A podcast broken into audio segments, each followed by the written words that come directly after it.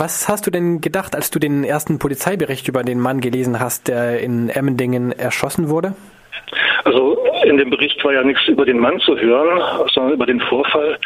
Und ich habe von Anfang an erstmal gezweifelt. Also alles, was ich am Freitag gelesen und gehört habe oder am Wochenende dann, ähm, hat für mich ja darauf hingedeutet, dass ähm, keine Deeskalation versucht worden war.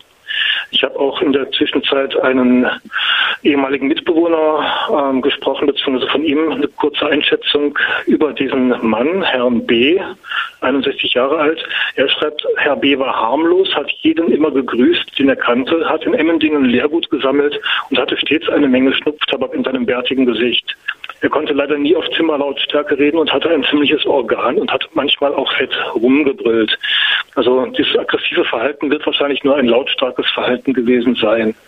Und wenn ich jetzt den Bericht von Herrn Klein-Altstädte höre oder im Internet als Video anschaue, das bestätigt ja meine Anfangsvermutungen, dass eben keine Deeskalation, sondern einfach wieder dieses autoritäre Verhalten der Polizei eben zur Eskalation beigetragen hat. Wenn ich jetzt lese, dass die Polizisten wirklich mit gezogener Waffe in die Küche gekommen sind, dann ist das alles andere als äh, ein besonderer Umgang mit irgendeiner Situation.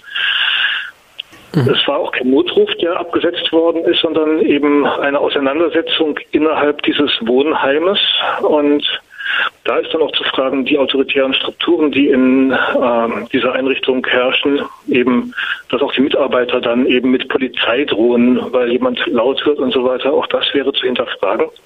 Aber natürlich geht es gar nicht, dass die Polizei kommt und mit gezogener Waffe in die Küche kommt. Also wenn ich die Polizei rufe als Mitarbeiter, dann muss ich mich ja erstmal mit den ähm, Herren von der Polizei dann auch mal kurz besprechen, was da passiert. Und ja, die Badische Zeitung schreibt ja auch, Weder Mitarbeiter noch Bewohner hätten sich zu irgendeinem Zeitpunkt bedroht gefühlt. Zu diesem konkreten Vorfall ähm, sind momentan nur bekannt die Stellungnahme der Einrichtung, die gestern gekommen ist, äh, sowie äh, die Stellungnahme der Polizei, die vorher gekommen ist und in den Medien äh, übernommen wurde. Ähm, was lässt sich aber generell mit im Umgang der Polizei mit Menschen in psychischen Ausnahmesituationen sagen? Passiert das häufiger, dass es zu Todesschüssen kommt? Ja, also Zahlen von 2014, da hat ein Redakteur von Rundfunk Berlin-Brandenburg recherchiert und der kommt zu dem Schluss, dass zwei Drittel aller durch Polizeischüsse getöteten eben Menschen in psychischen Ausnahmesituationen sind.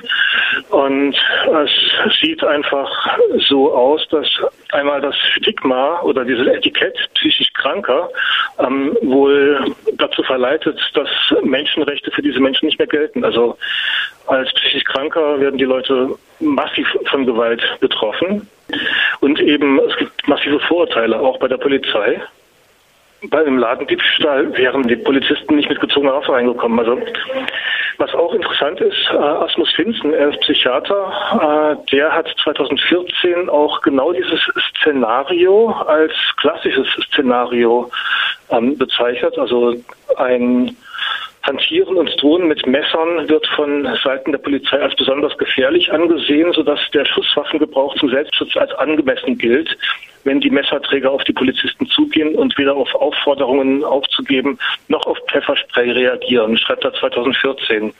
Genau diese Aufforderung, das Pfefferspray wird von der Polizei heute behauptet. Ähm, Herr Klein-Altstädte widerspricht dem, dass es weder das eine noch das andere gegeben hätte. Also der Herr B. saß wohl am Küchentisch mit dem Messer in der Hand und hat eben auf das autoritäre Rumgebrülle der Polizei nicht reagiert. Das ist deshalb erschossen worden. Aber eben dieses Etikett psychisch krank, was den Leuten verpasst wird, das ist, denke ich mal, auch ein ganz großes Dilemma. Und weiters ist ein Dilemma, dass die Polizei in der Ausbildung nicht lernt, eben diese Vorurteile gegenüber den Menschen mit psychiatrischen Diagnosen abzubauen und deeskalierend überhaupt mit den Leuten zu reagieren. Es gibt Polizisten, die können das, die machen das intuitiv richtig, aber es gibt auch viele, die einfach denken, wenn sie mit Uniform und autoritärem Gehabe auftreten, dann müsse das reichen. Das geht nicht.